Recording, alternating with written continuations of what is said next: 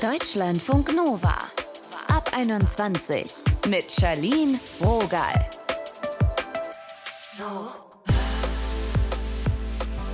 Hi, herzlich willkommen und schön euch auch im neuen Jahr zu hören. Nach Silvester, da rutschen ja einige von uns aus der Nostalgie in die Selbstoptimierung.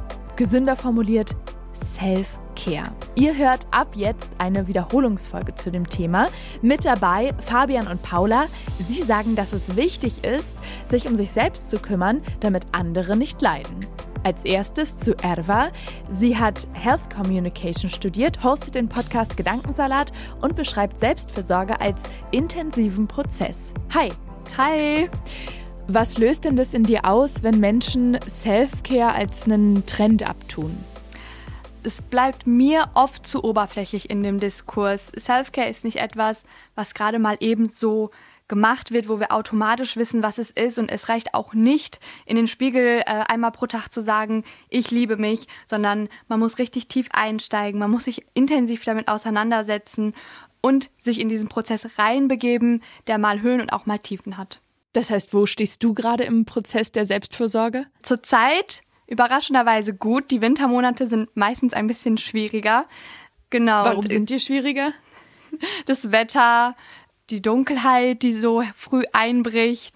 Genau, aber ich stelle mich darauf ein, dass es auch demnächst bald wieder schwieriger wird. Da fange ich an, meine Bachelorarbeit zu schreiben und äh, baue jetzt gerade schon Reserven dafür auf, damit ich so durch die Bachelorarbeitsmonate gut komme, sozusagen. Du hast ja gesagt, gerade steht es eigentlich ganz gut in der Self-Care-Routine bei dir. Mhm. Ja. Was bedeutet das konkret? Ganz allgemein kann ich sagen, dass es mir gut geht und ich mich darum kümmere, dass es mir gut geht. Wie sieht es aus im Alltag? Ich umgebe mich zum Beispiel mit Menschen, wo ich mich geliebt fühle, wo ich weiß, dass sie sich um mich kümmern und äh, sorgen ich mache Sachen, die mir Spaß machen. Ich gehe gerne in Museen zum Beispiel. Dafür nehme ich mir zurzeit ganz viel Zeit. Ich lese absolut gerne. Dazu komme ich auch nicht so oft. Das ist Self-Care für mich. Heute Morgen war ich beim Sport. Das ist Self-Care, wo ich dann irgendwie Zumba mache und so Glückshormone ausgeschüttet werden. Gestern Abend habe ich mich auf ein Date ausgeführt. Alleine bin ich ins Theater gegangen. Das war Self-Care. gut. Ja, sowas. Also ich muss gestehen, ein bisschen fühle ich mich fast unter Druck gesetzt, weil das Wahnsinn ist, was du dir da für Räume schaffst. Wie, wie geht das in deinem Alltag so? Mm.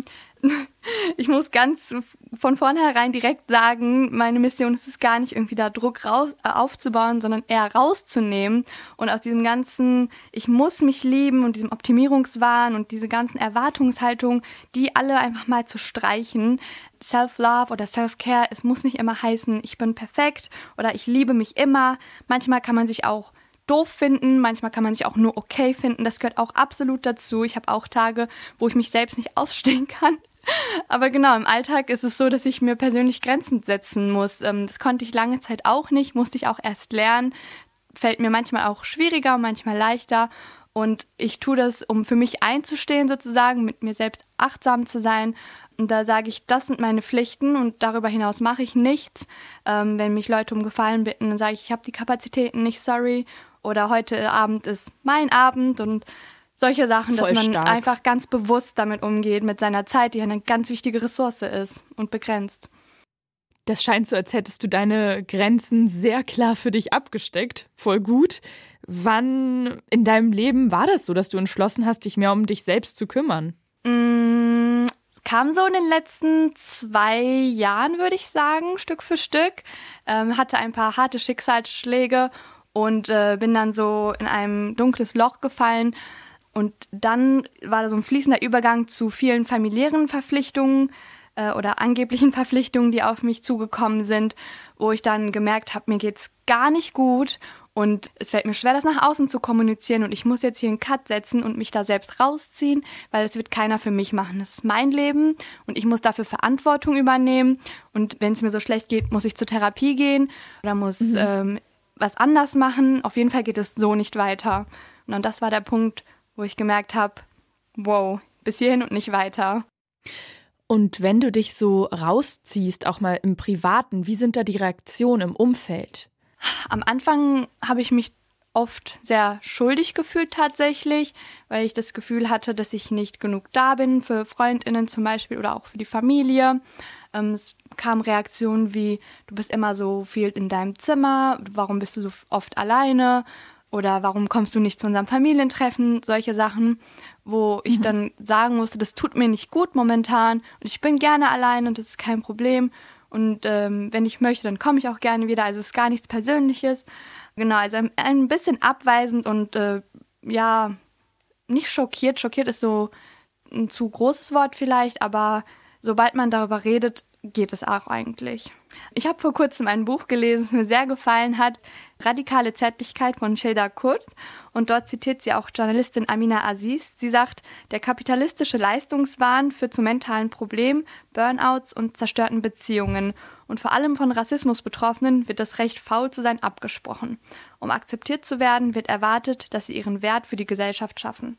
Und das sehe ich eigentlich genauso. Also dieses äh, Me-Time wird oft abgestempelt als du machst ja gar nichts oder du bist faul. Ähm, mhm. Aber auch nichts machen kann sehr produktiv sein. Das muss man erstmal sagen lassen, habe ich nicht direkt verstanden.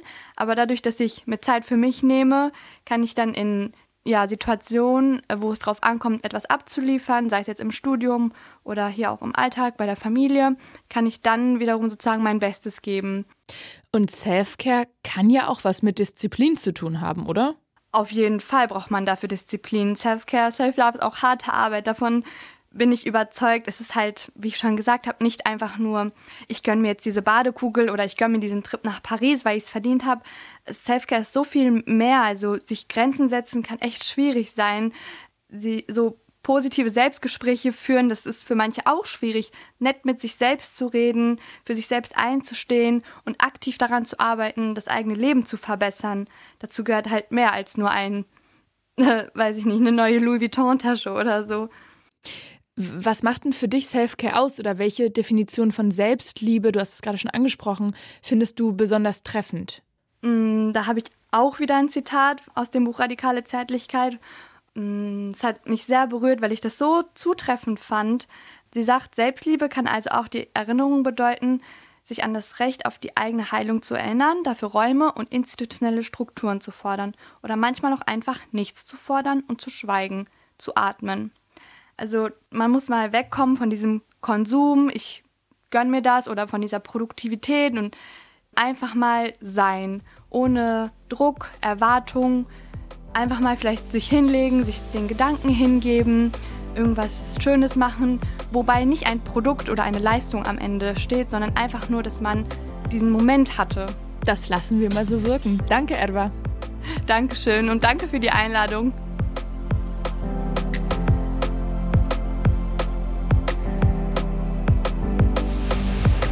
Deutschlandfunk Nova. Nimm dir Zeit für dich. Tu, was dich glücklich macht. Pass auf dich auf. Das klingt einfach, oder? In Selfcare steckt viel drin, auch für unsere Gesellschaft. Das meinen Fabian und Paula. Sie ist Psychologin, hat selbst viel Therapieerfahrung, auch im Rahmen ihrer Ausbildung. Und Fabian ist Lehrer. Hallo. Hallo. Hallo. Warum ist Selfcare für euch wichtig? Also für mich ist Self-Care, ich übersetze das für mich als Selbstfürsorge, etwas, was ich ähm, lernen musste, weil ich selber auch zu tun hatte mit Depressionen und ähm, so generell irgendwie Mental Health Struggles und habe ähm, Self-Care als etwas kennengelernt, was ein wichtiges Werkzeug für mich ist, um quasi meine mentale Gesundheit zu erhalten. Mhm. Ganz allgemein gesagt erstmal. Also erstmal muss ich sagen, das ist auch noch etwas, womit ich sehr struggle. Also das ist nicht etwas, was irgendwie groß etabliert ist, sondern etwas, woran ich arbeite und äh, woran ich auch erst kürzlich gekommen bin. Und ähm, es ist ähnlich, ähnlich wie bei Paula so. Ich habe das nie gelernt und es war eine, naja, eine, eine neue Facette in meinem Leben, mit der ich mich auseinandersetzen musste, eben auch, weil ähm, die mentale Gesundheit auch ein bisschen gelitten hat. Und ganz konkret, was sind da so deine Routinen?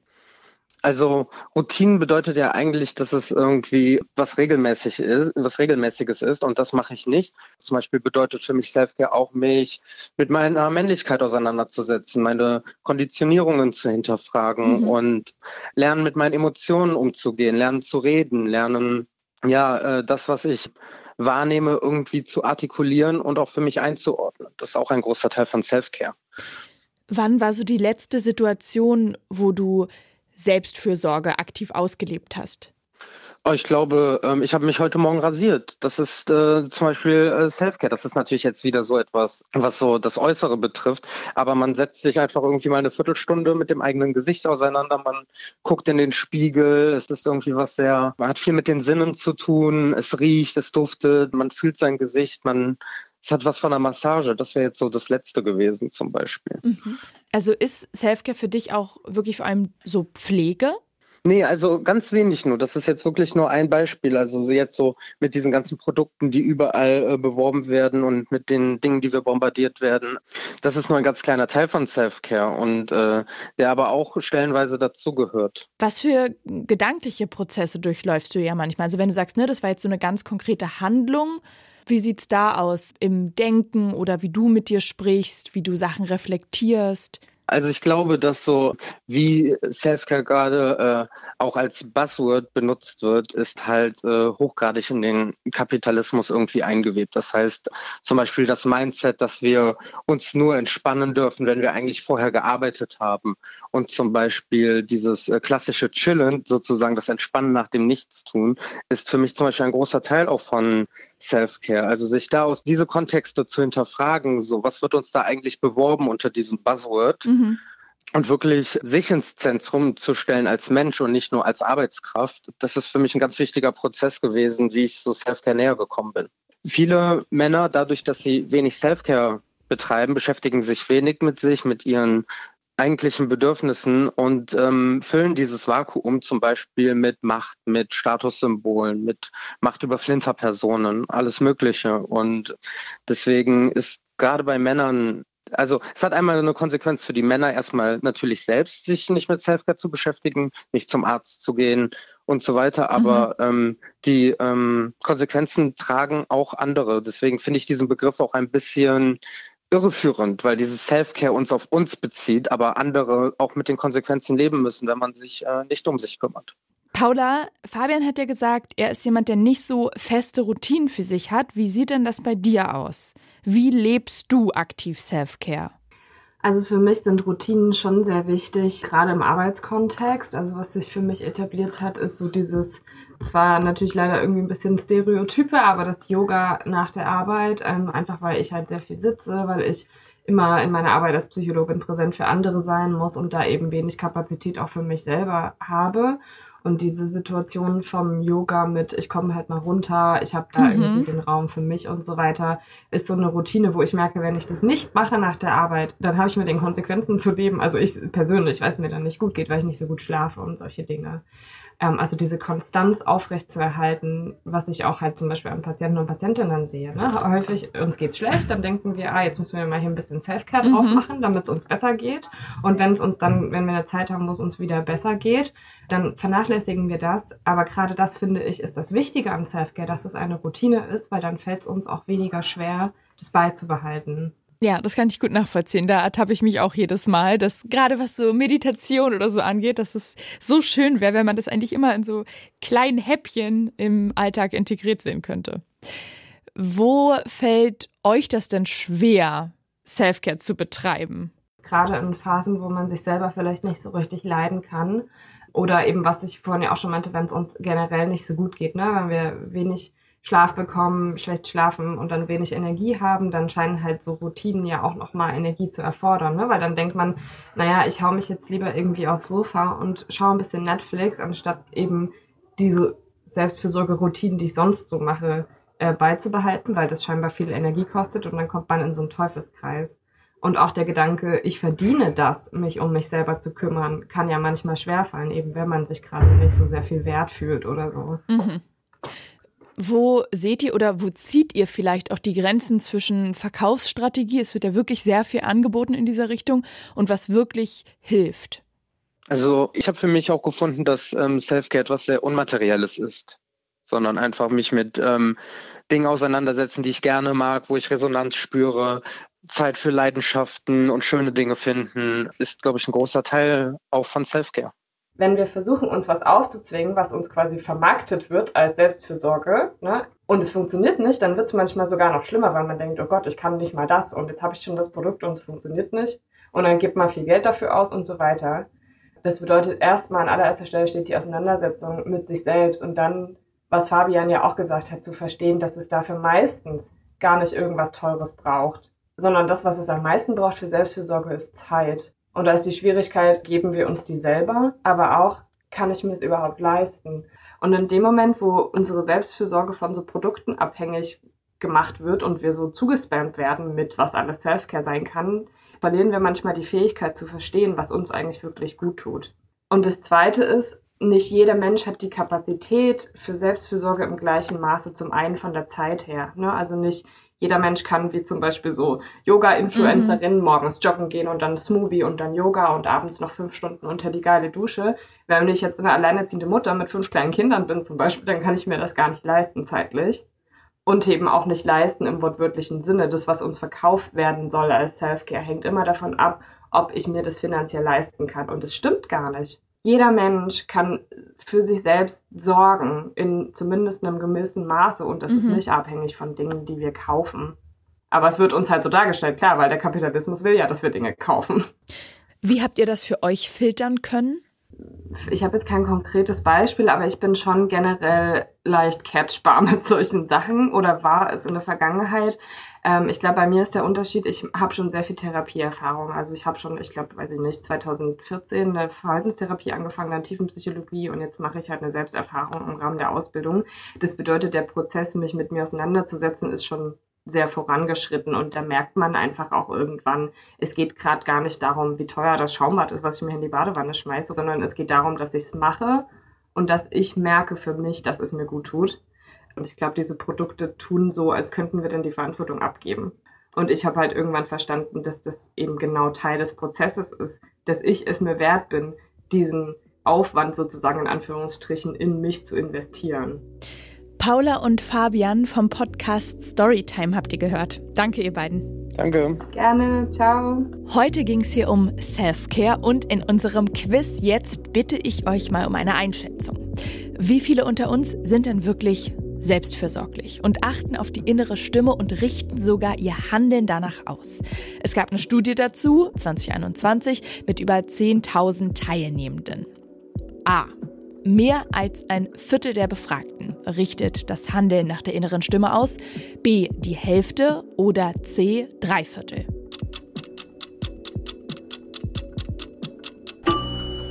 A ist korrekt. 28 Prozent haben Selfcare schon in ihrem Alltag fest integriert. Und ihr macht am besten, worauf ihr Bock habt. Mein Name ist Charlene Rogal. Seid gut zu euch.